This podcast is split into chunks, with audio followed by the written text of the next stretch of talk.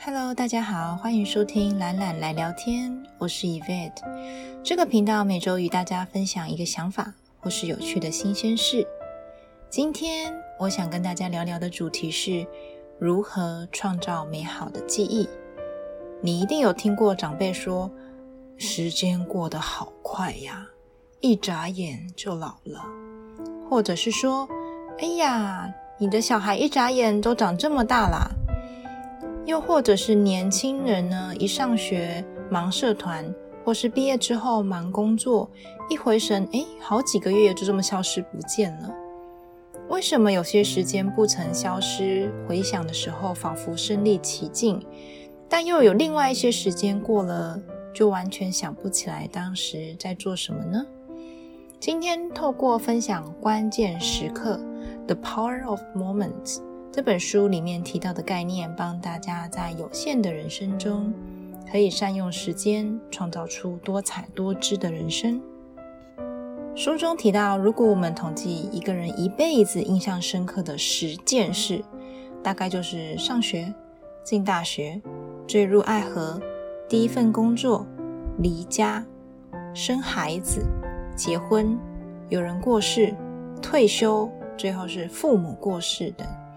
在这个十大事件里面，有六件事情是集中在漫长人生中相对比较短的时期内发生的，大概介于十五到三十岁之间，就是人生中的十五年。以平均寿命来看，占不到百分之二十。那为什么让我们回味无穷，又占据我们大多数深刻记忆呢？心理学家说，我们之所以能够清楚地记得从求学、出社会到成家立业的这一段精华时间，就是因为这段时期里面有着我们的许多第一次。这些第一次为单调的人生调味，创造丰富而深刻的记忆。产生的关键在于新奇。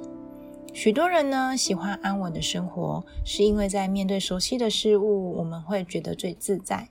然而，体验新鲜却是我们最有活力的时候。变化不是生命的主菜，适度的刺激绝对有助于创造生命中的记忆点。听着呢，你可能会问：嗯，有许多事情在我人生中都是新奇的，那为什么我记得这个？却不记得那个呢？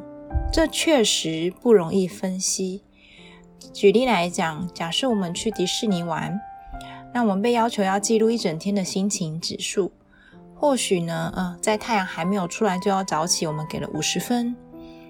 玩到好玩的游乐设施，我们给了很高九十分。那种种的这些分数，我们把它加总起来，总结出来，或许好就是七十分，还不赖的一天。假设几个星期之后呢，这个研究机构再给你一个打分数的机会，那合理的数字是不是也应该是跟前几个礼拜一样，也是在七十分左右？然而心理学家却预测这个总分应该会达到九十分，因为研究证实呢，我们在回想某一次经验的时候呢，会忽略大部分的事情。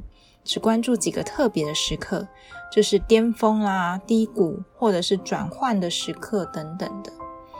那我们回到刚刚的问题，为什么这么多的新鲜事，我们只会记得其中的几个呢？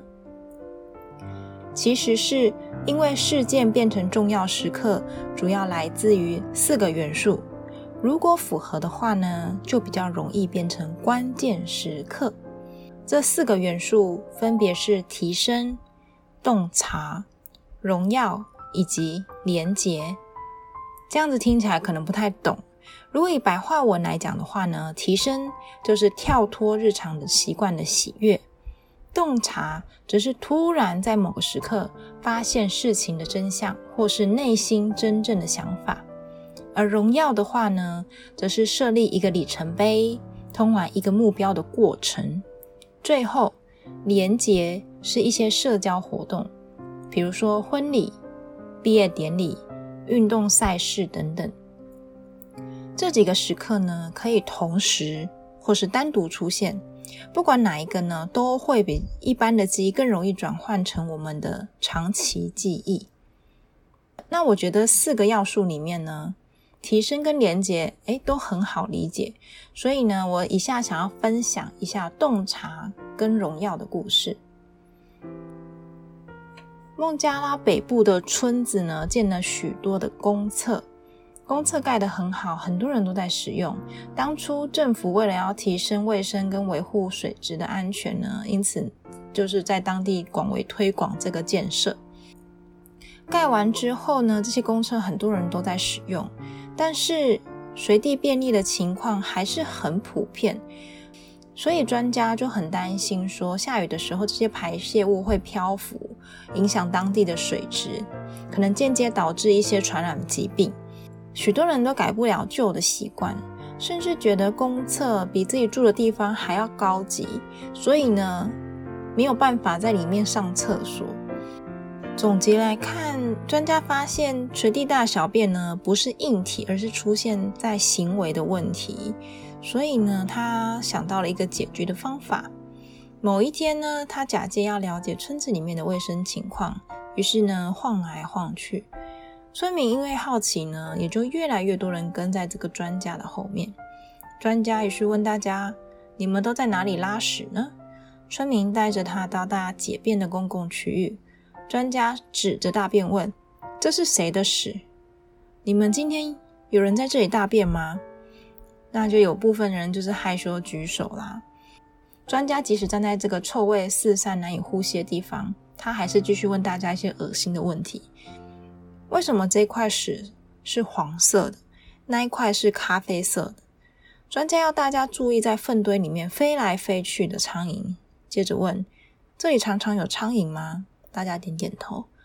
专家带领大家到一个空旷的场地下停了下来，并叫人给他一杯水。水端来之后，他问一个妇人：“你敢不敢喝下这杯水呢？”妇人说：“可以。”接着，专家从头上拔了一根头发，走到旁边的一坨屎前面，把头发放在里面。接着呢，他又把那根脏头发丢进他手中的水杯，摇晃了几下。他将水给其中一位村民，要他喝一口。村民拒绝了。杯子继续传递下去，但都没有人敢喝那一杯水。你们为什么不喝？专家问。这只想都不用想吧，因为杯子里面有屎啊。可是呢，专家接着又戏演到一半，他当然要演完了。他露出了一个不解的表情，问村民：“一只苍蝇有几只脚？”六只，而且它们都呈现锯齿状。你觉得跟我的头发相比，苍蝇沾到的屎更多还是更少呢？当然是更多了。你们有看到苍蝇碰到你们的食物吗？看过。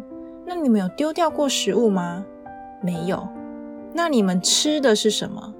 这时候气氛就越来越紧张了。真相终究难以逃避，他们一直在吃其他人的屎，而且是经年累月的吃。讨论的声音越来越大，大家都越来越激动，开始向其他人喊话：“我们不能再这样子下去了。”他们问专家该怎么做，专家不肯答复，而是说。你们比我更了解自己的村子，你们可以选择自己想要的，包含在公共区域里上大号。但村民心意已决，觉得没有办法再容忍现状，一天也不行。虽然专家的做法很蛮横，但这突如其来的真相带来的冲击呢，就使得这些村民突然领悟到某件事，而且猝不及防，在那一瞬间被冲击到这个。就是我们说决定性的一刻，这就是洞察的一刻。如果是我举一个例子的话，大概就是发现另外一半外遇，体认到他已经回不来，而决定离开他的时候，这样说应该很好理解哦。好，所以呢，这个就是我们说的洞察的故事。接着呢，荣耀又是什么呢？荣耀的话，我想与学习英文为例，为什么觉得学习英文很无聊，没有记忆点？是因为我们通常都只有设立一个大方向，没有设立里程碑。大家想象一下，如果我们今天设定的目标是英文程度要五级，诶，第一集我们可以先试着用英文点餐，第二集我们可以用简单的英文跟计程车司机聊天，第三集呢，我们可以看一些英文的报纸，那起码不用太难，我们读懂一个标题总可以了吧？第四集呢，我们看懂一部英文的卡通剧情。好，所以第五集呢，我们就设立看一本幼儿园程度的英文书籍好了。这样子一步一步走向目标，容易产生刺激。有了刺激呢，我们就容易变成关键的记忆。但我们一般人都怎么做呢？好，我今天发份图强，我要学英文了。那第一集，试着挤出时间读英文；第二集，试着挤出时间读英文；第三集，试着挤出时间读英文；第四集，试着挤出时间读英文；最后一集。总有一天会懂英文，哪一个听起来比较好玩？这样听下来，答案是不是就呼之欲出、浅显易懂呢？所以呢，荣耀基本的概念就是我们在计划或者是设立一个人生的目标跟方向的时候，因为有一个循序渐进的里程碑，我们可以在过程中不断感受到成就，感受到一个平常的生活中没有办法得到的荣耀感。所以呢，进而成为我们的长远的记忆。好啦，那我们今天的分享就到这边为止喽。祝福大家都能在有限的时间里面活出灿烂的人生。即使老了的阿兹海默症，也是从老年的记忆开始消失。这样子的话，我们还会剩下很多美好的回忆留下来，就可以继续骚扰子子孙孙。想到就觉得很开心，一起加油吧！如果喜欢我分享的内容，欢迎分享给身边觉得日子很无聊的人。这个频道每周都会固定更新。如果有想聊的话题的话，也欢迎跟我说。那我们下次见喽，拜拜。